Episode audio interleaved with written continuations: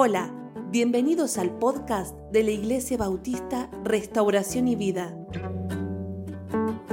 con el pastor Miguel Noval.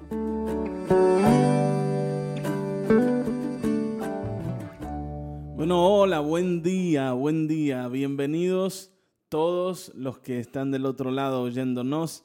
Eh, es una alegría otra vez compartir juntos. Esto se los digo todos los días, pero bueno, es así, ¿no? Todos los días nos alegra tener la oportunidad de oír la palabra del Señor otra vez, de hacerlo juntos mucho más. Estamos hablando de la oración, estamos hablando eh, todo este mes de octubre de la oración. Y bueno, hoy vamos a mirar ¿no? esta, esta idea de la oración en un pasaje que está en Mateo, Mateo 6, versículo 5. Mateo capítulo 6, versículo 5. Acá el Señor nos va a enseñar a orar. ¿eh? Eh, así que hoy pongámosle atención. Ustedes saben que la oración es una parte muy importante, especialmente de este tiempo que estamos teniendo, que es el tiempo del devocional. Tanto la oración como la palabra de Dios, eh, cuando nosotros la incorporamos a la vida, produce en nosotros muy buenos resultados. Eh, ahora, por supuesto, no lo hacemos como, no como uno eh, incorpora a, a su dieta ciertas cosas porque te hacen bien. Lo hacemos porque necesitamos relacionarnos con nuestro Dios, con nuestro Salvador. ¿No es cierto? Nosotros oramos porque necesitamos estar delante de Él. Y, así como cuando uno se casa, ¿no es cierto? Y, una vez que te casaste, eh, la tarea no, no está hecha. Ahora hay que construir ese matrimonio. Entonces, una parte fundamental en el matrimonio es la comunicación. Y para eso tenemos que estar en contacto y charlar y hablar y oír. Bueno, eh, si nosotros queremos construir una relación con Dios, la oración es una parte fundamental de esa construcción. Y la palabra, la escritura, también. En este caso, ¿no? el Señor nos va a hablar de la oración. ¿no? Eh, así que vamos a prestar atención acá y vamos a leer juntos Mateo 6, 5. Mateo, Mateo capítulo 6, versículo 5. Dice, y cuando ores, no seas como los hipócritas, porque ellos aman el orar en pie en las sinagogas y en las esquinas de las calles para ser vistos de los hombres. De cierto os digo que ya tienen su recompensa. Bueno, el Señor empieza a enseñarnos cómo orar diciendo lo que no hay que hacer. Está bien, ¿no? No empieza diciéndonos la manera correcta, sino la manera incorrecta. Eh, antes que todo, quiero que sepan lo que no tienen que hacer. No oren como los hipócritas. Ustedes saben, la palabra hipócrita ¿sí? tiene que ver con alguien que finge algo. ¿No es cierto? Alguien que se muestra de una manera que no es. Tiene que ver con eh, esto de usar máscaras usar máscaras, usar una apariencia o mostrar una apariencia que no es la real. Y estas personas eran así, ¿no es cierto? Oraban, pero no oraban de verdad, sino como actuando. Y esto es lo que el Señor quiere decir. Por supuesto, ellos, para ellos oraban en serio. Y la gente que los veía, ¿no es cierto? Decía, ah, mira, qué, qué gente espiritual, ¿no? Qué espirituales que son estos hermanos. Hay hermanos que les encanta, les fascina mostrar cuán disciplinados son en su espiritualidad. No porque yo oro cuatro horas por día. No porque yo leo 25 capítulos diarios de la Biblia. Y no está mal que los hagas, al contrario te va a hacer re bien, ¿no? Y, vas a crecer muchísimo. El problema es cuando lo haces para que otros lo vean. No es que lo haces para que, vamos a decir, tu relación con Dios sea construida y lo único que te importa es lo que Dios piensa de vos, sino que lo haces para que otros lo miren. En realidad, ¿qué es lo que pasa acá? Que yo no estoy buscando construir mi relación con Dios, sino mi relación con los demás. Está bien, ¿no? Y esa relación la quiero construir en base de que ellos me vean a mí como un gran, no sé, un gran hombre espiritual. Yo quiero que ellos me vean a mí como un ejemplo de lo que hay que hacer. Y quiero que me alaben. ¿eh? Y quiero que digan buenas cosas, dice, para ser vistos de los hombres. Por eso ellos no oraban en lugares privados, sino en lugares públicos. ¿Dónde oraban? En las sinagogas, en las esquinas de las calles. Por ejemplo, miren, e, en esta época, ¿no? Uno ve, por ejemplo, que hay ciertos movimientos en la iglesia que lo que hacen es ir y se ponen frente a los hospitales y oran, o frente a ciertos lugares y oran. Y yo no digo que eso está mal. Está bien, ¿no? Que piden por los médicos y por, no por los enfermos y hacen todo esto. El otro día no apareció una noticia de, un, grupo de cristianos, ¿no? liderado por, por un pastor, que se puso a orar en la vereda de un hospital, creo que era, y lo sacaron de ahí. Y entonces, ¿qué pasa? Que uno dice, esto es del diablo, ¿no? Que nos saquen de acá viene del diablo. Bueno, pero a ver, no hay necesidad de estar en el lugar.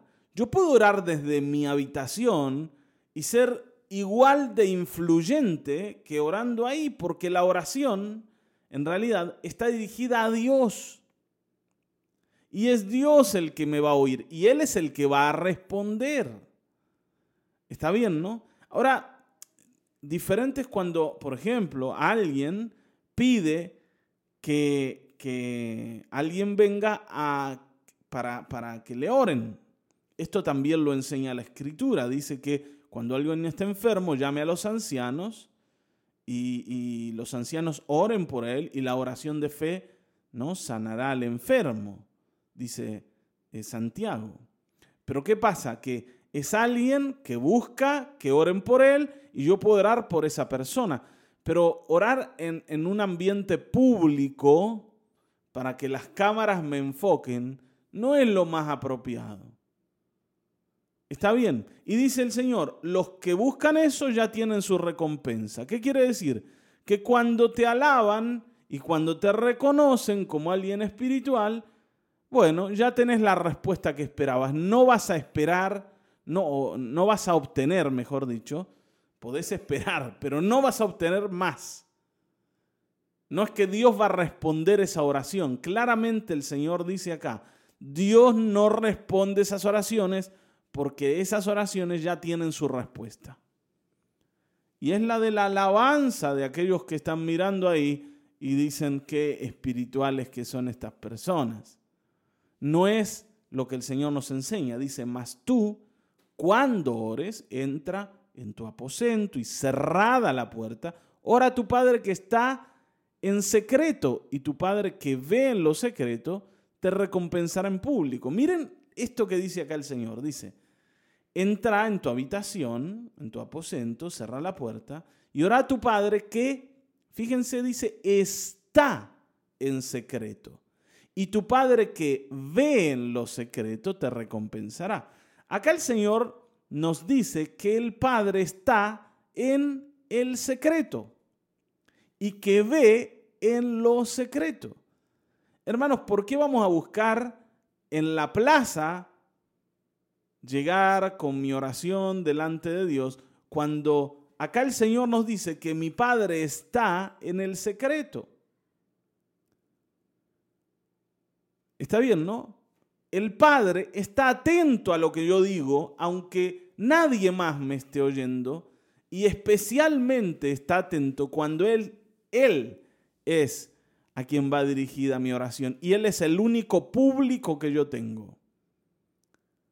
Esta oración es una oración que evidentemente el Señor nos dice acá es agradable al Padre y por eso el Padre después la recompensa.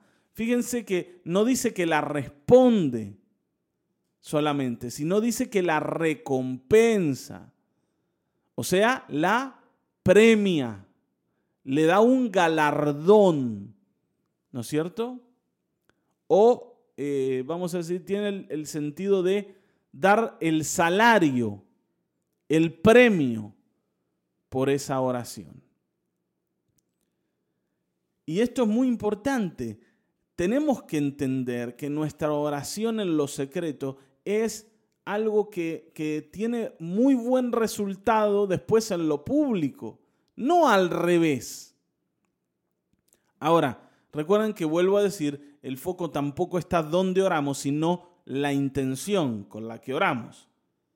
Cuando oramos para que los demás nos miren o para que los demás eh, digan qué bien que ora o qué espiritual que es esta persona, o, cuando oramos para que Dios oiga y sea el Señor el único que sepa aquello que yo pido y aquello que yo eh, coloco delante de su presencia.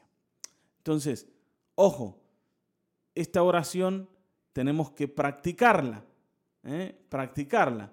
Hay que cerrar más la puerta, hay que entrar más en la habitación, hay que orar más en lo secreto. Y el Señor va a responder, dice, y orando, y ahora nos va a hablar propiamente de, eh, nuestra oración. Hasta acá eh, Jesús nos habla de cómo, a ver, cómo orar o dónde orar, mejor dicho, y con qué intención hacerlo. Pero acá nos va a hablar específicamente de lo que vamos a decir en la oración. Dice, orando, no uséis vanas repeticiones como los gentiles que piensan que por su palabrería serán oídos. Está bien, ¿no? Eh, dice, no os hagáis pues semejantes a ellos, porque vuestro Padre sabe de qué cosas tenéis necesidad, necesidad antes de que vosotros le pidáis. Eh, eh, los gentiles, cuando dice los gentiles, está hablando del mundo griego. Ustedes saben que los griegos tenían multitud de dioses, uno para cada cosa, y cada, cada dios tenía como una oración modelo. Y entonces ellos aprendían esas oraciones modelo y las repetían como un versito. Y entonces, eh, ¿qué pasa? Que esa oración se componía de simplemente acordarse de las palabras que había que decir, pero estaba carente absolutamente de corazón y de mente. La persona repetía como un loro lo que tenía que decir, incluso sin ni siquiera pensar en lo que estaba diciendo. Y esto, no sé ustedes, pero nos ha pasado muchas veces incluso con lo, con lo bíblico. ¿Cuántas veces repetimos, sí, porque la Biblia dice esto, ni sabemos lo que quiere decir?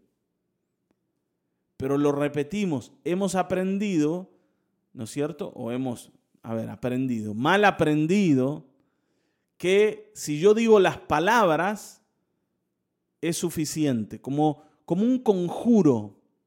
A ver, ojo, en el ocultismo, ¿vieron? el, famoso, el famoso eh, ábrete sésamo, ¿entienden? No? El famoso abracadabra, ese, esas palabras, ¿no? Que dice, si decís esto, pasa esto, se abre. ¿eh? Eh, e, esa idea viene del ocultismo, viene del ocultismo, que yo digo esto, pasa esto, pero porque uso esas palabras o esa combinación de palabras. En Dios no es así. A Dios no le importa específicamente las palabras que uso, sino mi corazón detrás de esas palabras. Y que cuando yo oro, eh, yo esté poniendo ahí todo lo que yo soy.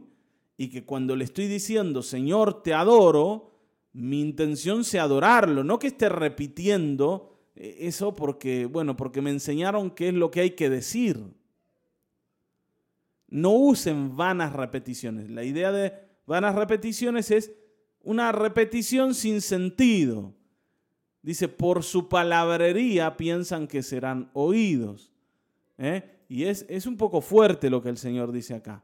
La idea de palabrería es locuacidad. ¿sí? Alguien que dice cosas muy bonitas, porque hay, esto es como la oración a la bandera, ¿me entienden? ¿no? Repitamos la oración a la bandera y uno lo dice de memoria, ni sabes lo que estás diciendo. ¿eh? ¿Cuántas veces nos ha pasado de chicos que eh, cantábamos las canciones patrias eh, al revés, ¿no? Con, con ideas raras. Eh, y uno dice, ¿qué significará esto? La, aurora, por ejemplo, ¿no? y después te das cuenta que vos decías una cosa, pero en realidad la canción decía otra. Pero la verdad es que no te importaba, porque en realidad lo que había que hacer era cantarla. Y hay veces que esto nos pasa con la oración. No me importa lo que digo, porque la idea es decirlo. Y si yo lo digo, Dios se va a conformar con que yo lo diga. No es así. Hermanos, Dios quiere nuestros corazones. Dios quiere tu oración sincera, no tus palabras armadas y estructuradas. ¿Por qué?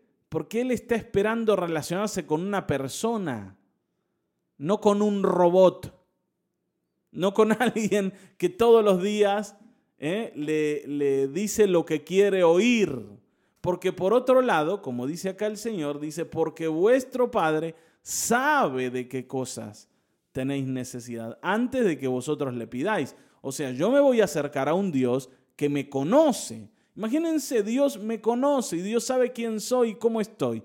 Pero vengo a decirle, Padre, te adoro, te bendigo, tú eres mi Dios. Y Dios sabe que yo, por otro lado, no lo considero para nada, no lo estimo para nada, no tengo en cuenta sus recomendaciones ni sus palabras, no hago caso en un punto.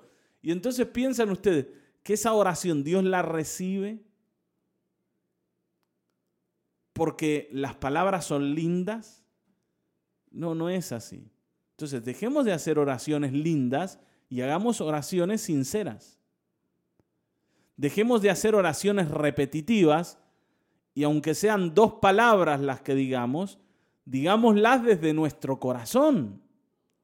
Porque Dios espera esas palabras que reflejan lo que somos de veras, porque Él nos conoce, sabe qué es lo que nos pasa, sabe cuáles son nuestras necesidades, sabe lo que hay en nosotros.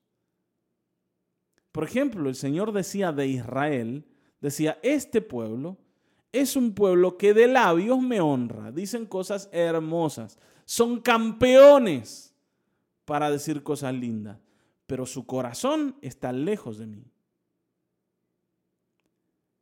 Y entonces eh, el Señor dice, me desagrada esta actitud. Es más, Él dice, yo esto que ustedes hacen no lo voy a oír. Entonces, cambiemos hoy, cambiemos hoy. El Señor dice, vosotros pues oraréis así.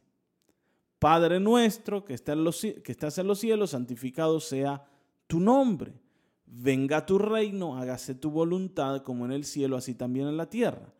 El pan nuestro de cada día, dánoslo hoy y perdónanos nuestras deudas como también nosotros perdonamos a nuestros deudores. Y no nos metas en tentación, mas líbranos del mal, porque tuyo es el reino y el poder y la gloria por todos los siglos.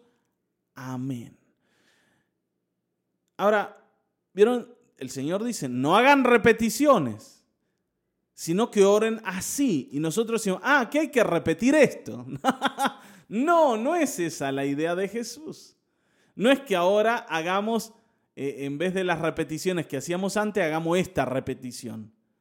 Porque hemos tomado el famoso Padre Nuestro, que también es un título que le hemos puesto nosotros, eh, para usarlo como una repetición que ya ni siquiera entendemos, que ni siquiera meditamos y en la que no pensamos. El Señor lo que nos está dando acá no es una oración que, hay que repetir, sino un modelo de oración. El, el Señor nos dice, oren de esta manera. que sus oraciones tengan estos condimentos. Eso es lo que está diciendo, no que repitamos como loros, Padre nuestro que estás en los cielos, santificado sea tu nombre, venga tu reino. Incluso lo hacemos con una, con una cadencia así que es, no me imagino que Dios debe ya decir, ¿cuándo vas a parar con el versito? Porque no es eso lo que te quiero decir. ¿Qué es lo que el Señor nos dice? Dice, cuando oren, entiendan que su oración está dirigida al Padre y el Padre de ustedes habita en el cielo. No está entre ustedes, no está, eh, vamos a decir, en otro lugar. Eh, ustedes tienen un Padre celestial. Fíjense esta hora, eh, en este caso, el Señor nos enseña a orarle al Padre. Por ejemplo, hay, hay personas que han desarrollado esto de la oración al Espíritu Santo. ¿Se puede o no se puede orar al Espíritu Santo? Bueno, eh, no vamos a contestar esa pregunta. Lo que sí podemos decir es que el Padre tiene la función de oír nuestra oración.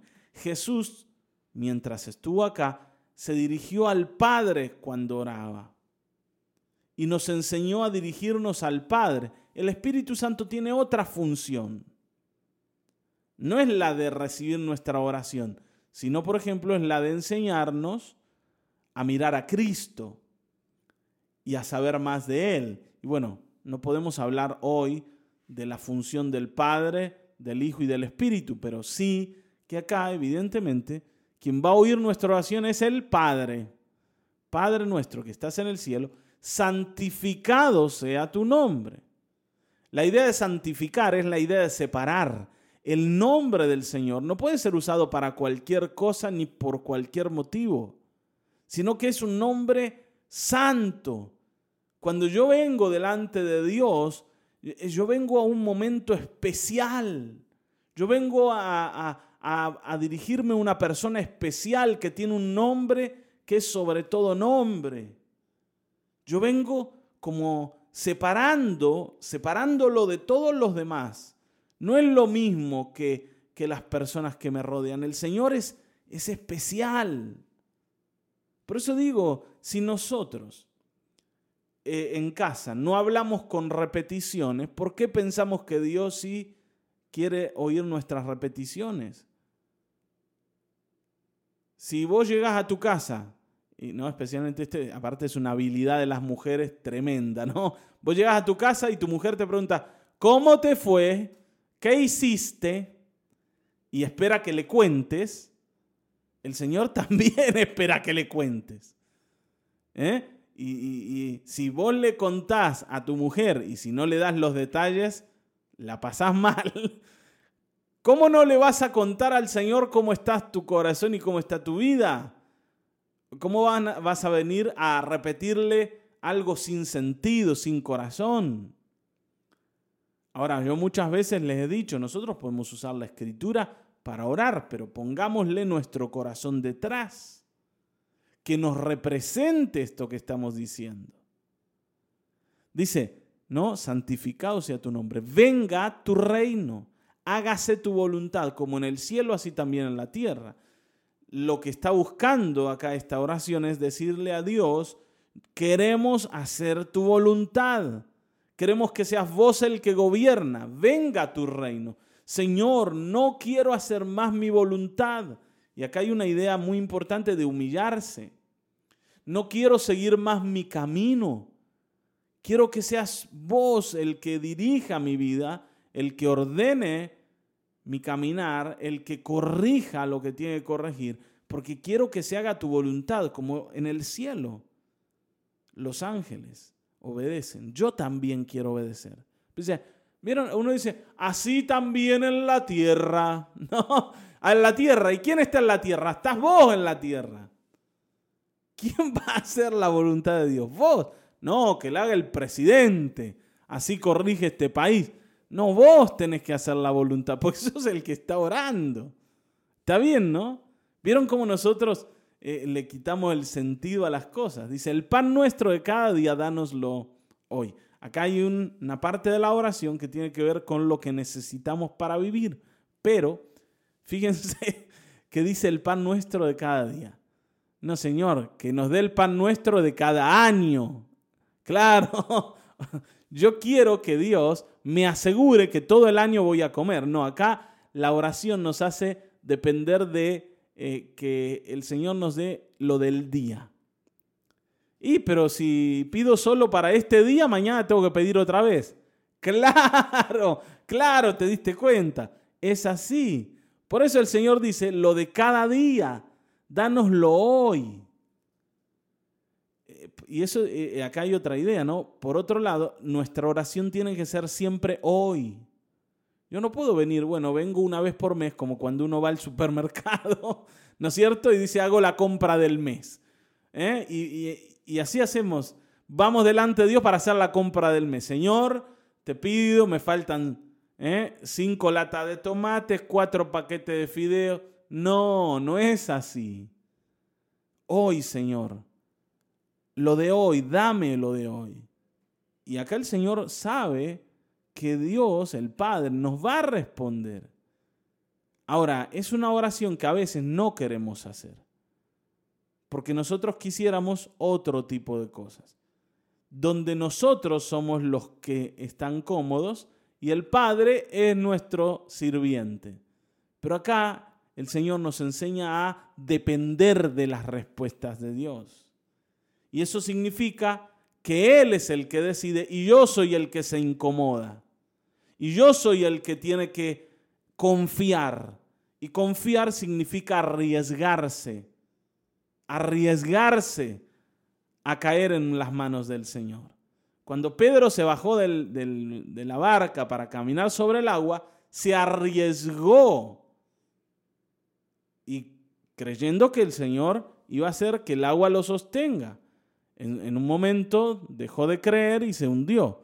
Pero la idea de, depender de la respuesta del día es la idea de estar siempre en riesgo. Había una hermana que, que decía, ¿no? ¿Hasta cuándo hay que creerle a Dios?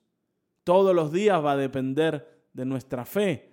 No puede el Señor asegurarnos como un año de, provisión para que no tengamos que orar todos los días. Y no, y no, tu fe tiene que estar todos los días delante de Dios, tu oración también. Dice, y, y bueno, y acá viene una parte más fuerte todavía, dice, y perdónanos nuestras deudas, como también nosotros perdonamos a nuestros deudores. Y esta parte el Señor después la va a aclarar un poquito más abajo. Porque nosotros venimos al Señor a pedirle que Él nos limpie y nos perdone. ¿Por qué? Porque en la vida uno se ensucia, se contamina. Porque el pecado en nosotros actúa. Y entonces venimos al Señor a decir, Señor, perdona nuestras deudas, las que, las que tenemos contigo. ¿Por qué? Y acá viene el punto, porque nosotros también perdonamos. Ahora, mi, mi derecho de pedir perdón es que yo perdono. Si yo no perdono al que me debe a mí, no puedo venir al Señor a pedirle que me perdone, porque me convierto en un hipócrita. Y, y el Señor no oye a los hipócritas. ¿Qué es un hipócrita? Alguien que se muestra de una manera, pero es de otra. Yo no puedo venir a pedir, Señor, perdóname. ¿Qué derecho tengo yo de decir al Señor que me perdone cuando yo no perdono? Cuando hay otros que me deben y también me dicen, por favor, ya te voy a pagar, dame un poco más de tiempo.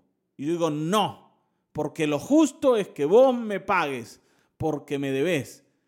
Y entonces cuando yo llego delante de Dios, el Señor dice, bueno, vos mismo trajiste la vara con la que te tengo que medir. Yo te quería perdonar, pero vos me estás diciendo a mí que la vara con la que querés que te mida es con la que vos medís. Y bueno, ¿qué vamos a hacer? No hay perdón, hermanos, para aquellos que no perdonan. Y ahora lo va a aclarar un poquito más adelante, todavía más.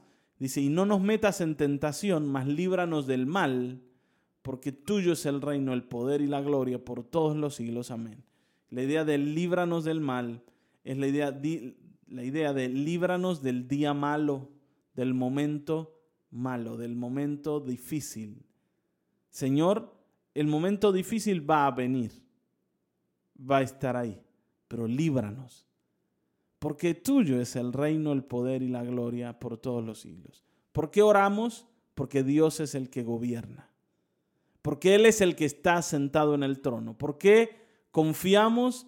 ¿Por qué venimos a buscar de Él la respuesta? Porque Él es el que gobierna.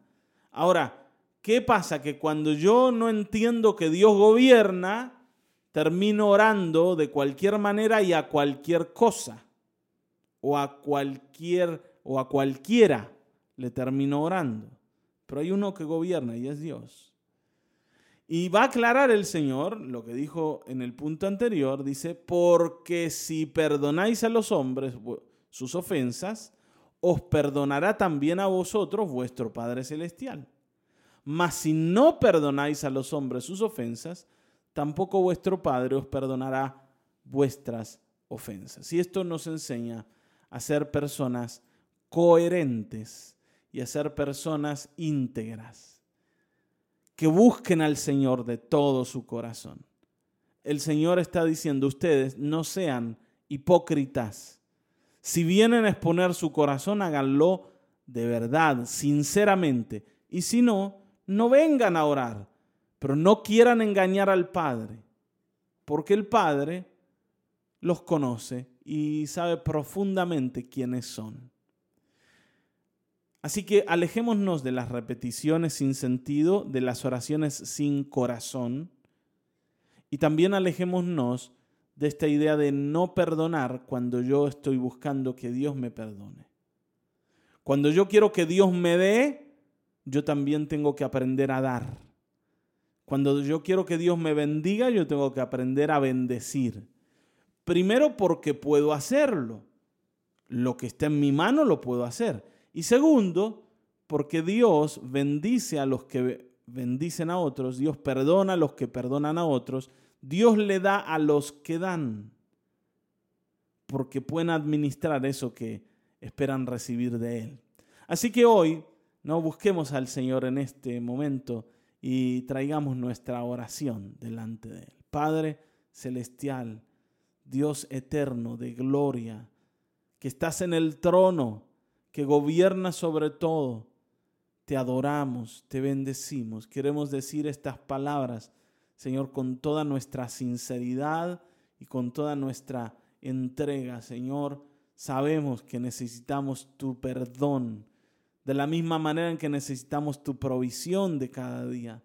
Porque Señor, somos personas carentes que por sí mismos no pueden sostenerse. Somos personas que fallan y que erran. Y venimos a buscar que tú nos perdones, que tú nos limpies, que quites de delante de tus ojos nuestra deuda. Y nosotros, Señor, hemos perdonado a aquellos que nos han ofendido.